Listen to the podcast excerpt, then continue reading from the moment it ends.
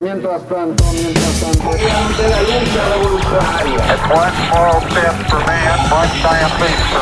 Mi primer sueño es jugar en el mundial. La casa está en orden. Una aeromoza nos avisa que todos fueron apuñalados. Un sistema de vuelos espacial. Mientras tanto, Mientras tanto, mientras tanto.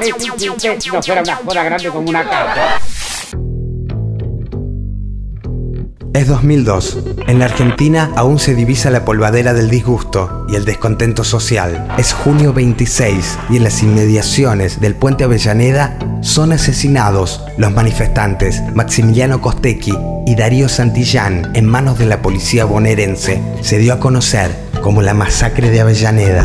Mientras tanto, se adelantan las elecciones seis meses y en la TV, escabulléndose de los realities, Los Simuladores, serie creada y dirigida por Damián Cifrón, arrolla con el rating a pura calidad. ¿Y qué es lo que hacen ustedes? Nuestra actividad se puede definir de muchas maneras. Una sería la siguiente. Hacemos simulacros sofisticados para solucionar problemas graves, pero descalificados. Su trama, una suerte de superhéroes argentinos y suburbanos. Su fórmula, operativos de simulacro, recursos humanos.